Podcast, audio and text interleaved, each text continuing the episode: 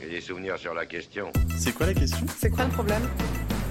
Vécu À chaque galère, des apprentissages. Vécu, des retours d'expérience pour gagner du temps et de l'énergie. Je suis Fred, je suis le président fondateur de Simplon.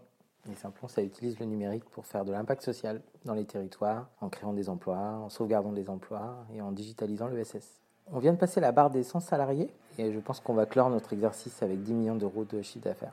Et si tu m'avais dit ça il y a un an, je t'aurais dit mais tu délires. La question Comment trouver un business model quand ça paraît impossible au départ? Le vécu.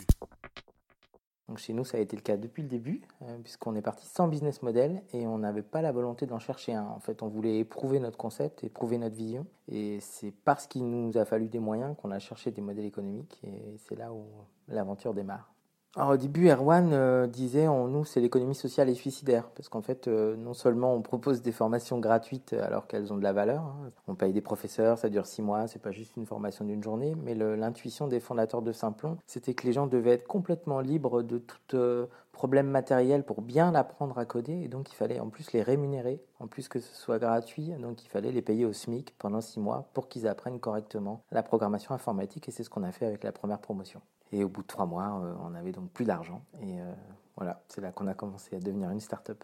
Comme on n'avait pas de modèle économique et qu'il fallait qu'on fasse notre POC, en fait, on a euh, tous emprunté à nos amis, à nos familles. Moi, je me suis endetté auprès de mon frère. Et d'ailleurs, on est un peu fâchés depuis parce qu'il ne faut pas mélanger l'argent et la famille. C'est un peu compliqué. Et donc, entièrement sur fonds propres, on a commencé à, rémunérer effectivement la première promo de 30 personnes. Et nos fonds propres se sont épuisés assez rapidement.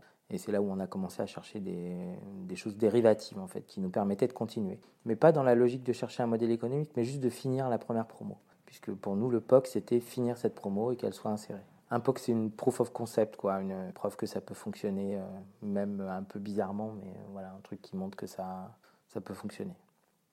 Quand au bout de trois mois, on n'avait plus d'argent, plus de trésorerie, donc on a réuni la promotion. Donc vous imaginez des profs et des élèves qui se réunissent. Et là, donc moi j'ai pris la parole, j'ai dit bon, bah, on n'a plus d'argent, on peut plus vous payer. Donc il faut que vous nous aidiez à trouver des moyens de, de trouver de l'argent pour que vous puissiez continuer votre formation. Et donc là, on s'est creusé la tête. Nous, on avait quelques idées. Les élèves en ont eu aussi. Et on s'est mis effectivement à déployer chaque idée pour voir si elle fonctionnait. Donc la plupart ne fonctionnaient pas. Donc on a dit par exemple on va donner des cours de code euh, à des enfants et c'est vous qui allez donner ces cours, mais il n'y a pas de modèle économique à former des enfants. Après on a dit bah, on, vous allez faire des sites web pendant votre formation et on va les facturer. Donc ça ça marche pas non plus parce qu'en fait les gens sont là pour apprendre donc ils sont pas au niveau pour produire et donc les clients étaient pas contents parce qu'en fait c'était des gens débutants qui se faisaient la main sur des prestats donc ça fonctionnait pas non plus. Et après euh, on a dit on va faire des hackathons, on a un local, on a payé un bail pour 6 ans donc on peut euh, recevoir des gens et organiser des hackathons. Ça, c'était pas dans l'optique de se faire connaître dans l'écosystème, mais juste d'avoir un petit peu d'argent au début. Et en fait, ça a fait les deux. Et après, on a eu une idée euh, un peu bizarre. C'était de dire les demandeurs d'emploi qui sont chez Simplon, on n'a qu'à leur faire euh, former euh, des comités exécutifs de grosses boîtes, des cadres dirigeants, des salariés. Aussi parce que ça allait leur apprendre à apprendre et à transmettre en fait leurs connaissances. Et ça, ça a marché tout de suite. Et ça, on l'a facturé assez rapidement. Donc, on a trouvé un premier modèle. Et après, on a fait du crowdfunding. On a été tapé à la porte de la région Île-de-France. A trouvé des premiers partenaires en, leur disant la vérité. Et euh, c'est là qu'on a eu la, confiance de nos premiers partenaires qui nous ont permis de finir la première promo. Premier apprentissage. Le premier apprentissage, c'est qu'il faut être hyper opportuniste. À partir du moment où tu n'as pas une idée préalable de quel est ton modèle économique, que tu as juste ta vision, il faut que tu éprouves ta vision sur tout ce qui traîne et tout ce qui se, tout ce qui se présente à toi. Donc euh, à Simplon, on était très connu et on reste encore très connu parce qu'on dit jamais non à rien, à aucune sollicitation. Et donc on est euh, drivé par les sollicitations et les appels entrants qu'on a. C'est vrai pour notre système d'essaimage, c'est vrai pour les premières opérations qu'on a fait, les premiers partenaires. C'est-à-dire qu'on se dit pas est-ce que c'est vraiment intéressant pour nous? On y va et on regarde au fur à mesure si, euh, si ça fonctionne. Et donc ça, c'est le voilà l'opportunisme dans le bon sens euh, du terme. Et ça nous a permis de trouver des choses qu'on n'aurait pas trouvées si on avait eu une stratégie. Donc par exemple, jusqu'à une date assez récente, j'étais la seule personne qui checkait le mail euh, de contact de Simplon général. Et donc je me traitais une 100, entre 100 et 200 mails par jour qui arrivent sur le site de Simplon. Et là, il y a la mère de famille qui n'arrive pas à caser son enfant, il y a le maire d'une ville de 40 habitants qui veut son simplon au fin fond de la Creuse. Il y a toutes sortes d'opportunités, mais ça me permet d'être en contact en fait avec les choses qu'on génère. Et j'en ai gardé l'idée qu'il faut traiter les personnes euh, comme si c'était euh, l'avenir de Simplon, que chaque personne était importante. Et, euh, et souvent ça créer des opportunités qu'on n'attend pas. Donc ça, c'est peut-être une règle un peu cardinale. Ça prend beaucoup de temps, mais c'est assez positif.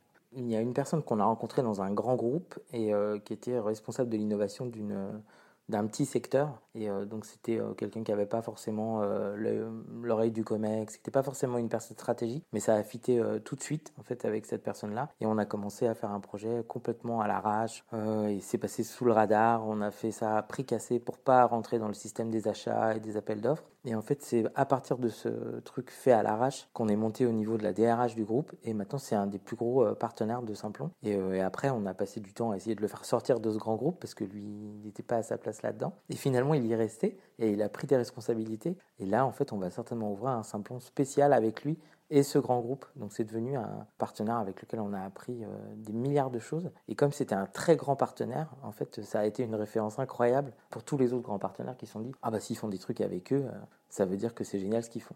Donc, euh, mais on n'aurait pas mis, si on y avait réfléchi, un copec en fait sur cette relation-là. Mais c'était ce qu'on appelle chez nous un, un ambassadeur, mais un punk interne. C'est quelqu'un qui, dans sa propre organisation, essayait de la hacker. Et donc, euh, un hacker qui rencontre un autre hacker, voilà, ça fait des étincelles.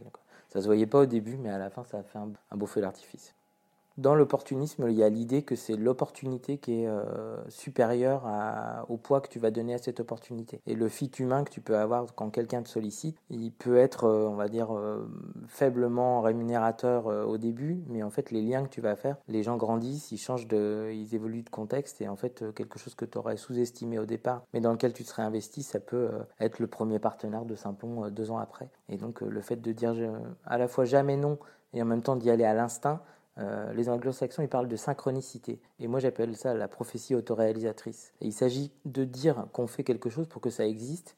Et donc, euh, il s'agit de décréter qu'on va faire quelque chose euh, pour qu'il se crée des conditions de possibilité qui n'auraient pas existé si tu n'avais pas démarré l'action. Et c'est pour ça que j'aime pas du tout les, le benchmark, par exemple, les trucs qu'on apprend dans les écoles de marketing ou de commerce. Quand tu fais un benchmark, tu te pollues l'esprit avec des choses qui existent déjà et tu te réfères par rapport à des choses qui existent. Et donc c'est vrai que quand tu fais pas de benchmark, pas d'études de marché, que tu n'as pas de modèle économique, tu risques pas d'imiter quoi que ce soit. Tu peux réinventer la roue, mais tu peux aussi trouver des choses que jamais tu aurais trouvé si tu avais vraiment réfléchi à ce que tu cherchais vraiment.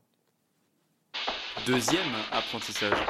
Le deuxième apprentissage, c'est que l'opportunisme c'est bien, mais que ça se provoque aussi. C'est comme la chance. Et donc il y a des mécaniques pour créer des opportunités. Des opportunités qu'on n'imagine pas, des opportunités un peu à l'aveugle, mais euh, dans le tas des opportunités, il y a toujours des choses qui sont hyper intéressantes. Et ce qu'on utilise beaucoup à Simplon pour faire ça, c'est euh, la communication. On dit qu'on est souvent euh, toujours dans les médias, toujours en train de faire des choses dans les médias, mais ça c'est à la fois pour euh, être dans le radar de gens qui ne connaissent pas, donc les apprenants, les simploniens, etc. Et aussi parce que c'est euh, une espèce de, filet que tu jettes à la mer et tu sais pas ce que tu vas ramener. Tu peux ramener un thon, euh, un macro, tu peux ramener un trésor. Et donc ça, c'est une manière de générer des opportunités, des appels entrants, qui saturent ton temps et qui te prennent beaucoup de temps, mais dans lequel il y a des pépites incroyables. Parmi les autres choses qui génèrent beaucoup d'opportunités, c'est euh, le fait de participer à des concours. C'est chronophage, on n'est pas sûr de les gagner, mais à chaque fois on est repéré, même quand on perd. Moi j'ai monté une joint venture avec quelqu'un qui m'a battu en finale d'un grand prix d'entrepreneuriat social et c'est devenu un partenaire de business. On a monté une joint venture ensemble parce qu'on s'est rencontrés dans la salle d'attente, c'est lui qui a gagné. Euh, au moment de passer au jury. Et donc euh, voilà, ça je l'attendais pas non plus. Le crowdfunding aussi, c'est pas qu'une histoire d'argent. Ça génère plein d'interactivités. Donc on a des gens qui vous écrivent après euh, Ah mais c'est génial ce que vous faites. Et d'ailleurs moi je pourrais faire ça avec vous, etc. Et l'autre chose c'est que je suis assez connu pour être assez joueur sur les interventions publiques ou pour encadrer des mémoires d'étudiants ou pour aller parler devant 15 Pékin ou 500 Pékin. Mais en fait à chaque fois que je parle publiquement, ça génère des mails ou des choses sur LinkedIn et dedans il y a toujours un truc super intéressant.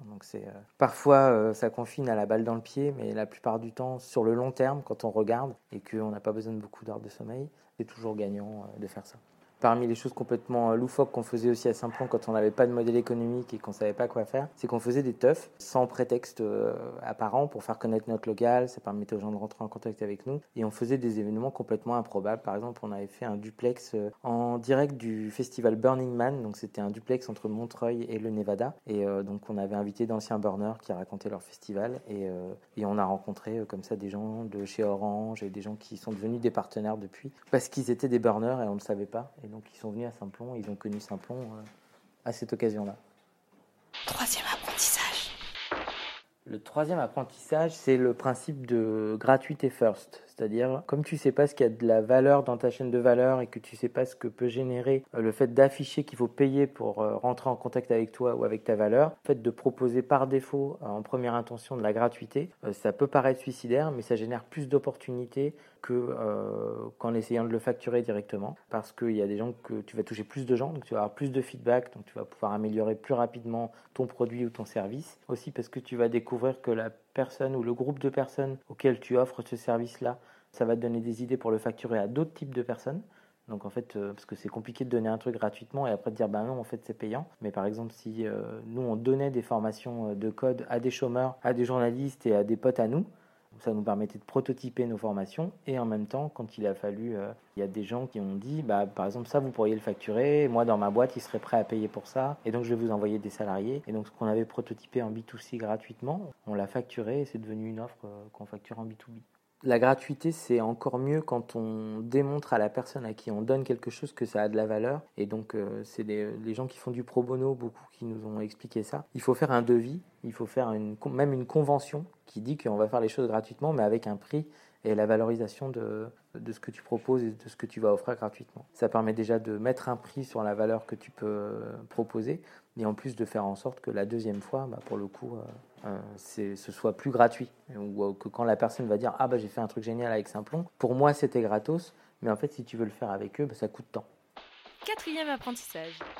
Quand on est une start-up, en fait, on est en recherche permanente d'un modèle économique et on est dans le fail fast. Donc, le fait d'échouer le plus vite possible pour avoir un feedback, pour améliorer le produit. Donc, les deux premières années de Simplon, on a fait beaucoup de fail, beaucoup de fast, mais on n'a pas fait d'analyse de ce qu'on avait capitaliser, pourquoi on avait échoué, comment est-ce qu'on aurait dû mieux faire. Mais les années d'après, on s'est vraiment imposé à faire ce que font pourtant tous les développeurs, c'est faire ce qu'ils appellent des rétrospectives. Et donc quand il y a un bug et quand il y a un crash d'un programme, en fait, ils remontent la chaîne, ils regardent là où il y avait un problème, pourquoi il y a eu le problème, comment est-ce qu'on peut le patcher, etc. Donc ça, faire des retours d'expérience et des rétrospectives, c'est hyper précieux pour comprendre pourquoi ça marche et pourquoi ça marche pas et pour pouvoir le capitaliser. Et une fois que tu l'as capitalisé, tu peux le reproduire et aussi tu peux le transmettre et aussi tu peux le facturer.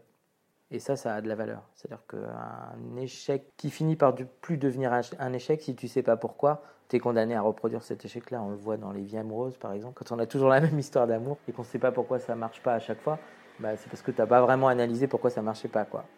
Et tu as continué à te rejeter euh, dans le vide avec la même ferveur, mais euh, sans rétrospective.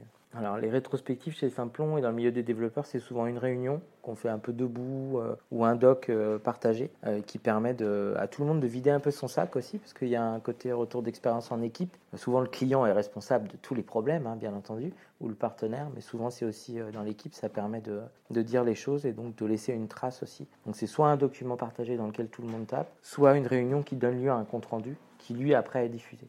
Et comme ça, quand on refait une opération qui, qui est un peu euh, comparable à ce qui a été fait, la personne peut aller dans les rex et dans les rétrospectives et essayer de ne pas refaire les mêmes erreurs euh, qui ont été faites la première fois. À on a mis du temps à comprendre ça, maintenant on le fait, et donc on invente des nouvelles erreurs au lieu de refaire euh, celles d'avant.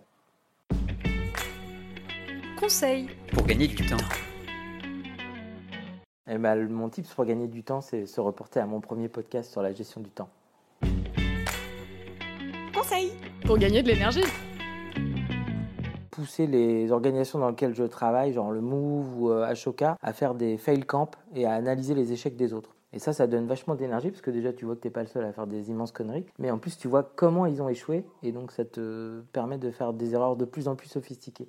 Donc ça, moi j'invite tout le monde à aller décortiquer les échecs des autres ou à parler de ses propres échecs. Moi je sais que quand je partage toutes les boulettes qu'on a fait, j'apprends aussi des choses euh, et je pense que ça transmet beaucoup plus de choses que ah Simplon c'est super, Fred il est parfait, je sais pas quoi. L'autre question. Est-ce que on fait bien de continuer à accélérer? Est-ce que dans une logique euh, type Simplon, est-ce que est-ce qu'on continue en fait à accélérer? Ou est-ce que avec euh, les fondateurs de Saint-Pon, c'était un débat euh, sans piternel là-dessus. C'est euh, Arwan disait toujours, on a fait une grande tournée mondiale, maintenant il faut qu'on revienne dans un garage pour préparer un nouvel album, qu'on se pose, etc. Et, moi j'étais plutôt partisan d'être en tournée mondiale permanente. Quoi. Vu Vécu Vaincu Pour plus de vécu, clique vécu.org Voilà, ça répond à votre question Pour d'autres podcasts vécus et une méthode pour apprendre de ta propre expérience, rejoins-nous sur vécu.org. Et si tu aimes les podcasts vécus, n'hésite pas à nous le dire en laissant un commentaire étoilé depuis l'application où tu écoutes ces podcasts. À très vite!